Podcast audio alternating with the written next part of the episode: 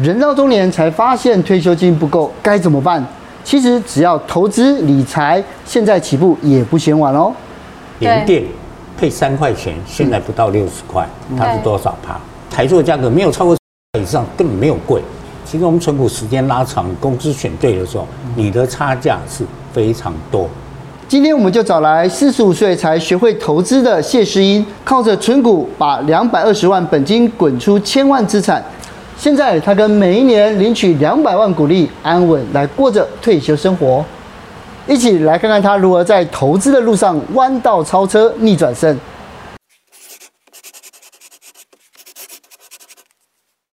小鹿，我们主持下半经济学多少年？快四年了。快四年了。那你现在你的投资的你的心法跟你的这感想是什么？我觉得还是要不断学习。不断学习听起来就是没有做的意思吗？要不断学习是真的 要优化。因为我现在这我我经过前两年之后，我觉得存股真的才是才是王道。你也喜欢存股？对，我也喜欢存股，因为我真的没有时间哦。所以我们今天就邀请到的是真正的这个专家。对啊，教我们怎么样存股。那因为今天老师谢老师，你是四十五岁以后才开始真正的踏入投资，而且你不做短的，就是要么就是存股。但是一开始的时候怎么会踏进来呢？应该开起来就是一个意外，意外。呃，等于是算两个意外加在一起吧。哦，一个是我在办公室，我个学生来，因为那时候偶尔会聊投资嘛，我个学生丢给我一本书。说哎，谢老师，你应该看这本书，叫《富爸爸穷爸爸》。哦，那那之前我都是只是存钱，存的钱交给我爸，反正我爸去弄就好了，成绩也还好。嗯，但是看到《富爸爸穷爸爸》，我儿子那时候小学一年级刚跑进来，说哎，爸，你看什么书？我说看这个《富爸爸穷爸爸》，他就问我，那你是富爸还是穷爸爸？那 我们被儿子这一句话惊醒了。我说，哎，我应该要考虑要做富爸爸。那正好那个差不多同一个时间，《Smart》杂志创刊。哦，他创刊号第一年。我我因为有订商周，所以我就订他第一年的，里头有一期就讲一个傻瓜投资法。哦，那那时候有傻瓜照相机嘛，就说，对，然后我傻瓜他聪明啊，我想说傻瓜投资法一定是会赚钱，但你不用花太多力气嘛，所以我就对那篇特别有兴趣，我就开始看。那里头就介绍巴菲特投资。哦，那我就开始对那个有兴趣。当你那个雷达有巴菲特三个字哦，我就跑到书店，正好红叶泰出了巴菲特魔法书那本书，没多久。那我就买了他的书，我就开始看巴菲特的东西，我也去上他的课，然后后来发觉，巴菲特是世界上所有做投资股票前前四大首富，十大首富中间唯一的是做股票发财。哦，而且呢，后来研究结果会发，巴菲特方法好简单，嗯，那我就想说，我们来试试看好不好？对对对，那我就这样子，从四十五岁开始。我本来在办公室跟大家同学吼，我五年我要存到一千万。所以那时候本金本金多少钱？我那时候在股市的市值是两百二。两百二，两百二。股市市值是两百二十万。对 OK。那然后呢，当了这个时候，每一年我陆续还要存钱。对。然后再把我赚的股利，如果没有完全花掉，我还是继续滚嘛。对。所以这样的陆续一直滚。那很好奇，现在也过了十多年了嘛，知道现在的总市值是多少钱吗？去年尤其的股利，可不可以跟我们分享一下？去年的我去年你的股利，我写书的那一年是、嗯、等于是两年前大前嗯前年我股利是领两百，那是股票股利加现金股利两百万，两百万对，但那个那个那个价值是有点增加，因为那都是用年底当时的那个。市价去换算的，是对，因为有股票股利嘛，股票股利那个、嗯、那个配你一张股票，你会一直会动，所以那个是两百。是，那我到去年是两百八。嗯，所以你看，像应该二零二二年要破三百是有可能，可是呢，我觉得二零二二年啊，一开春目前已经破了，已经破了，对不对？可是你要，可是因为有宣布几家了，哦，有就已经过了，已经过了。可是接下来啊，要我们要面临的问题就是，你看像二零二二年的二月底以后，哦，这是全球股市震荡哎，以前我们一起本来预料是高档震荡，没有没有想到就是要杀哦，连杀个三天这样，然后再加上战争的因素，现在存股适当吗？我就觉得还可以啦。哦，我们存股有个先决原则是，你有一个钱摆在那边没有在动，嗯，你摆在是某家银行或某家邮局。我我最近我的我有领到那个元大银行，因为我们没有买股票的钱是存在那边，嗯、算是那个那个不知道叫什么存款，也不算普通就活期存款对，对，活存了，都活存了。我的利息是八块钱，全部加起来八块钱。对啊，他他配我八块啊，他就写啊，呃，利息收入八块啊，那我那个时候还好几十万啊，所以你你如果有那几笔那个钱摆在那边，你去拿八块的利息，你现在可以领到八千块的利息，哦，那为什么不要呢？对呀，啊，那所以这个是我用不同的角度去看。但是如果是赚差价的朋友，这个风险就很大了。没有把握说，除非你今天跟普丁是好朋友，他告诉你他明天要做什么啊，否则你根本不知道股票是涨是跌啊。是，对，做差价的心态跟我们存股心态其实是完全不同的。是。但是老师听你讲说，好像存股很容易嘛，毕竟几十年来都是这样子。有没有自己的心法可以跟我们分享呢？可以啊，那个其实巴菲特很简单的，他。他买股票就是两个，一个买一个卖，大家都知道。我们同事也有很很厉害的。我告诉你啊，买股票就是低买高卖。我说我们也知道，但问题是他会赔钱。对，好，那我巴菲特的原则就第一个，这家公司一定是要好公司。好公司，你没有买到好公司，你你后面的就错了。就好像说要结婚，呃第一个要好男人，对不对？我们也是好男人，但就是怎么样找到好的对象，这很重要。你讲的这个就是。我我在讲股票市场就有两种心态，我们存股是要找到好伴侣，守一辈子。然后他但是呢，做差价人是追一夜情，越刺激越好。因为他心想我两三天就给你拜拜啦，我赚了就走了。所以你的公司好不好我不在乎，你要公司叫活蹦乱跳，但是要对我们来讲，我们不是。我们的好公司是说这家公司稳定成长，持续获利，而且他很大方他把钱配给你。哦。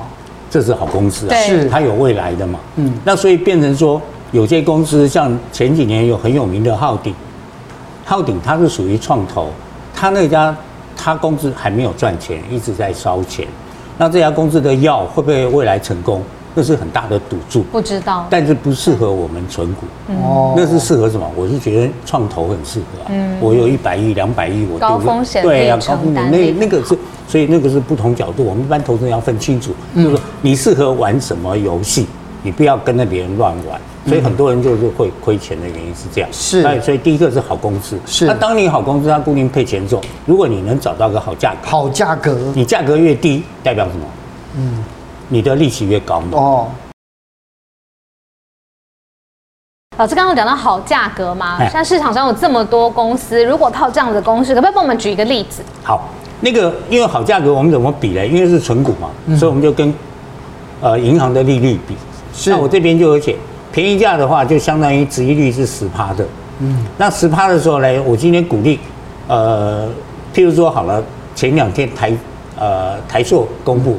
嗯它的股利是八块，八块钱一，八块一还是八块？我们就用八块来算。对，八块算，如果它便宜价就是八十块，因为如果八十块你买的话，配八块，你的利率是十趴嘛。是。那合理价呢，就是五趴，那你乘以二十，那八块乘二十，它应该一百六。嗯，合理价。对。那贵呢，就是差不多只要两趴了，就五十倍了。五十倍就是八乘四四百块，所以变成说，你今天台塑的价格没有超过四百块以上，根本没有贵。它有涨，但是没有贵哦。那现在呢？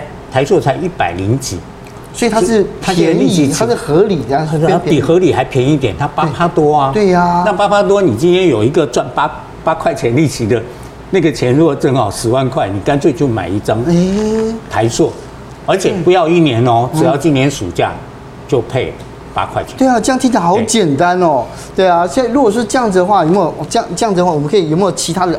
这个例子可以跟我们分享。好，还有一个例子，很好的例子就是我在二零零九年股零九年的时候，对，二十三元买进，二十三元买的大统一。对，那时候买的原因是因为他那时候配两块四，嗯，两块四，就是十十十分之一嘛，对啊，十八多，那我说很好啊，对啊，那我就买了一张，那一张一直留到现在，那有算过，这十四年共已经领了六十块的股利了，嗯，所以我成本才二十三块。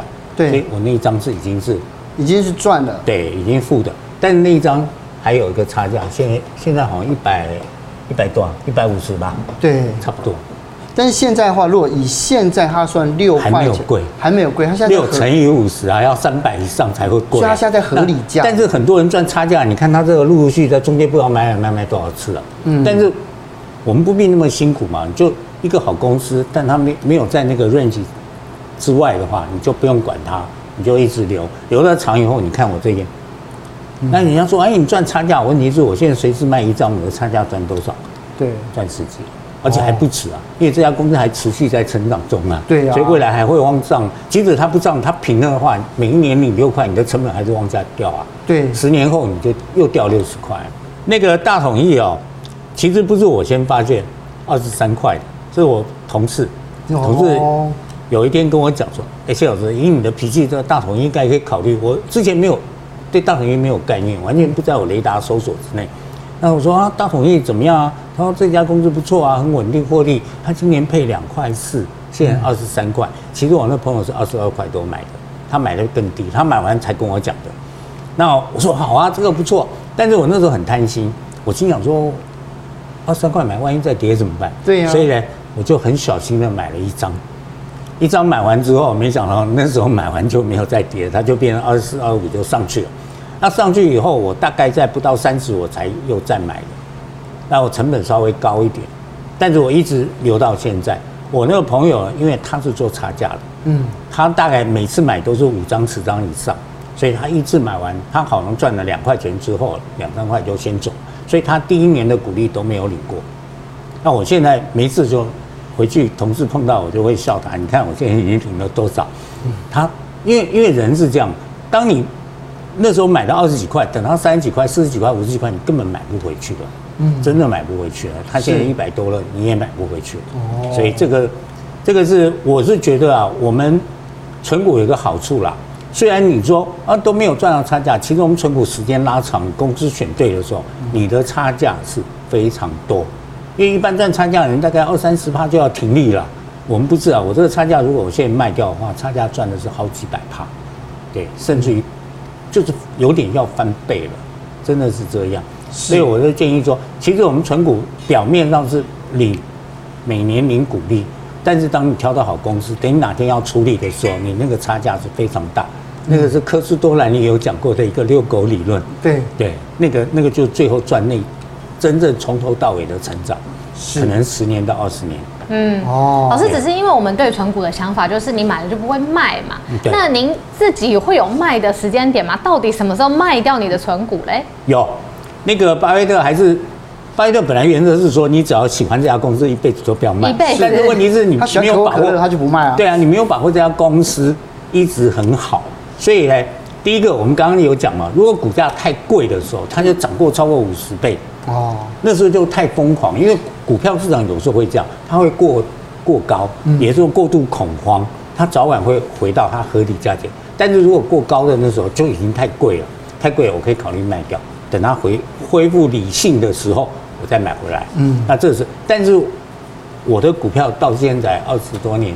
没有没有一股是因为太贵了卖掉，因为都没有到那么高哦，是有差价，但没有差到那么多倍。嗯，好，所以那我就不管它。对，那另外还有一个就是买进理由消失了。你就像当初我我有我书上有写一个，我是买太平洋建设。哇，太设是因为收购案，那时候我很同情太平洋建设。那我们家两栋房子在台北都太设盖的，那我就我我我挺他买。那后来泰社因为老董事长过世，他们张家线也退出经营了，被另外一家买去了，嗯，所以别人买进的理由消失了嘛，嗯，所以我就把我是当初挺他的，对，我就把泰社卖掉。所以说，如果公司这样子，所以代表公司营运变差跟买进的理由消失，听起来是同样的，有点类似。对，这边讲的是年薪嘛，嗯，那年薪本来是牛仔裤做的非常漂亮的一家公司，但是因为他前前两三年突然。减资以后，它的获利变成没有原来那么好。哦，那没有那么好的话，那我就想说，因为它配的比较少，换算利息比较少，所所以啊，我就把它慢慢卖掉一些。是，因为把那个转到获利比较高的公司。是，对。哦，那还有一种最后一个条件叫做换股操作的意思是说，哎，我今天到了暑假，我手边已经没钱了。嗯，但是我突然发觉。啊这家公司配的比较多，这家公司好像配的今年配的比较少，两个差不多，我就把左手换右手。那我去年做的是，发觉国泰金配的比较少，富邦金配的比较多，嗯，那我就把它换一换。反正我们就想办法说，啊，在已经公布股利配发之后呢，我想办法把今年暑假我配的股利能够极大化一点。嗯，那这就是你可以去做操作去换一下。所以就是哎，要选一个就是呃配股还是比较好的公司嘛。对对啊，对啊。可是因为哦，因为大家还是关心，就是在二零二二年啊，到底有没有哪一些族群应该认识？因为毕竟你现在是要今天跌到万六，现在要要要挣扎上万八这样子，大家都觉得说怎么？我我的感觉是因为这两年物价上涨其实是大事，嗯，那所以哎，食品股、食品股或者是某些股，你知道会比较抗通膨的，会比较偏上游的，因为它可以。掌控那个价钱的，那个会比较好。那如果价钱他自己没办法反应的，他获利会变少嘛？嗯，所以我我考虑的方向可能会会偏这样。是，对，哦，所以就是以，也就是目前像这种食品股或者是生活需要的这种股票，对，对不对？对，没错。对，因为每一个人哦，在买股票的那种策略都不一样。之前看老师的书啊，老师听说啊，就是你是联电派的，国内就要么就买联电，买台积电，大家都在一一窝蜂蜂那个台积电的时候，老师是不买，不太买台积电的，为什么？不太买台积电，不是我不喜欢台积电，因为我没有买到台积电便宜的价格哦，没有到好价。这这是我失之交臂的股票而已，因为因为它价钱突然涨到我追不上去了，忽然。对，以前又不能买零股。还有一个角度，你去看，我们是用存股的角度去看，联电配三块钱，现在不到六十块，它是多少趴？但是呢，台积电配的少，它的趴数可能不到两趴。对啊，因为它配两块多而已啊。所以台积电它虽然一年配四次，加起来才十块或十二块，但它六百多块，它的比例下来，它的利息比较少。但是为什么大家比较喜欢台积电？因为台积电说，我我才不会像谢老师一样，我去领个十块利息，我赚个差价二十块、三十块我就走了。嗯、所以他们是用差价的角度去看台积电。是。那我用存股的角度，联电的利息比台积电来得高。嗯。那而且联电这几年逐年在成长。是。我在两年前上电视独排众议讲联电的时候，被大家呜呜笑。那时候联电为什么十十六块钱？它配八毛。哦，已经是五趴的利息了。我说它很好，而且它足过去十年多获利啊。这家公司不是不好公司，是跟台积电比起来，它是比较不好。但是它的毛利、它的获利也在逐年成长，而且它便宜。嗯，所以我那时候说十六块，我我去买联电，所以我联电到现在我的成本还是十几块。是，对。那现在联电涨上来了，它从。八毛钱，去年配一块六，今年配三块哦。但是今年他已经预计要赚六块，所以明年应该不止三块，因为去年赚四块多嘛。所以按照这个比例，明年应该至少四块五块。那我现在用五十几块买，或者甚至四十几块买。绝对比台积电的利息来得高。我只是讲说料，但是你台积电赚差价赚多少，我不敢讲哦。所以这是不同角度。所以就是老师一定是从这个存股的角度来看嘛。老师只是对这一阵子啊，就是台股它其实进入一高档修正嘛。那所以很多连股票的好手都会觉得哇，大喊苦水、缩水等等。那过去老师您存股的经验这么久，二十多年来有没有什么心法，或者是说啊，这个这一波怎么做会好一些？呃，当然啊，就股灾下来，每个人资产都会缩水。对，我也会缩水。但是我缩水的时候，你要从一个角度看，啊，就是说，我我不是我是用咖啡树理论，我种了咖啡树，虽然那个树的价值减少，但是我树的棵数没减少，我可能收成我也不会减少。嗯，我只是市值减少，市值减少那是短暂的。嗯，那昨天跌四百点，嗯，对，今年涨一百点，你的价值天天都在变，但是你能获得。股息利息是不变的，嗯，那所以变成说，你如果用这个角度去考虑，而不是赚差价的角度考虑，你会比较稳一点。那稳一点之后呢，碰到这种股灾，你会发觉，当股灾来的时候，不管好股坏股，要杀一起杀，嗯，那就跟那个癌癌症做化疗一样，好细胞坏细胞一起杀了，对对。但是呢，当好公司被杀低的时候，其实是我们。一个好时机，对，捡便宜的时候。老师听你这样讲，我就更好奇，在零八零九那个时候股灾的时候，你是怎么应变的？那个时候的想法是什么？呃，其实说起来，那时候脑子是一阵空白啊，因为他来的太突然了。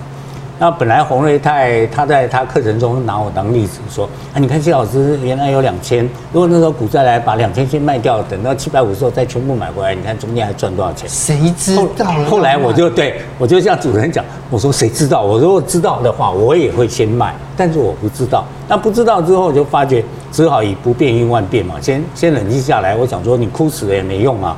后来我才去去算了一下，我原来投投进去多少钱，就发觉。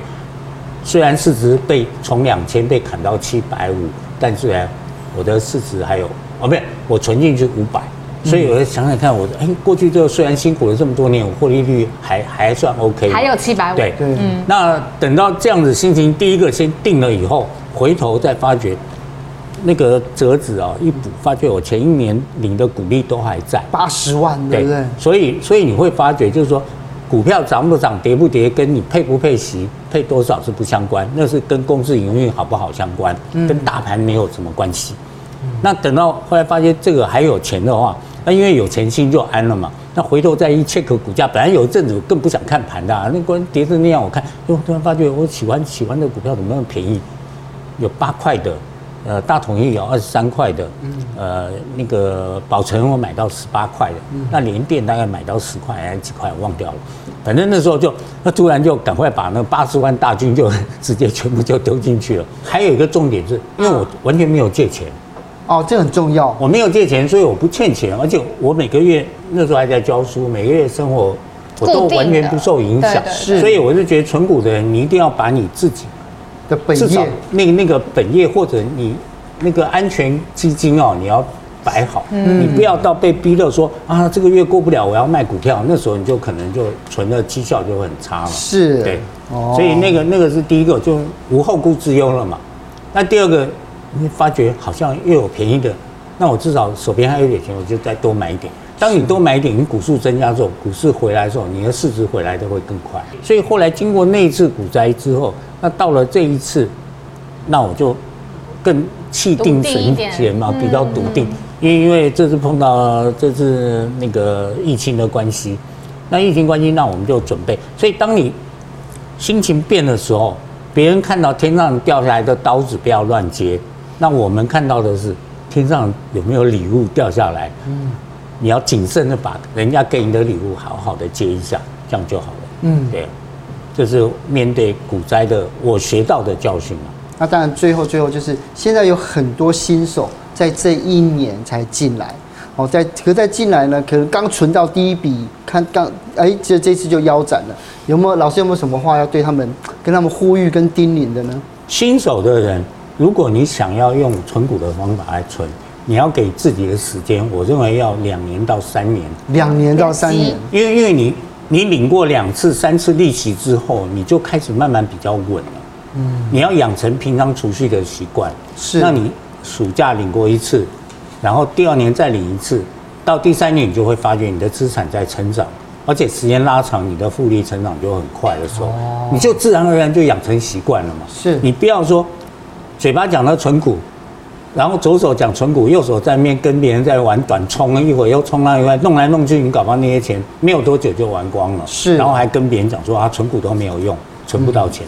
哦，对啊，那个是基本心态要知道。心态。对啊，所以最后还是基本心态跟纪律了。对，谢谢谢谢老师上课。有有有，我这里有，我觉得我学到东西。谢谢老师。有有听到一点，嗯。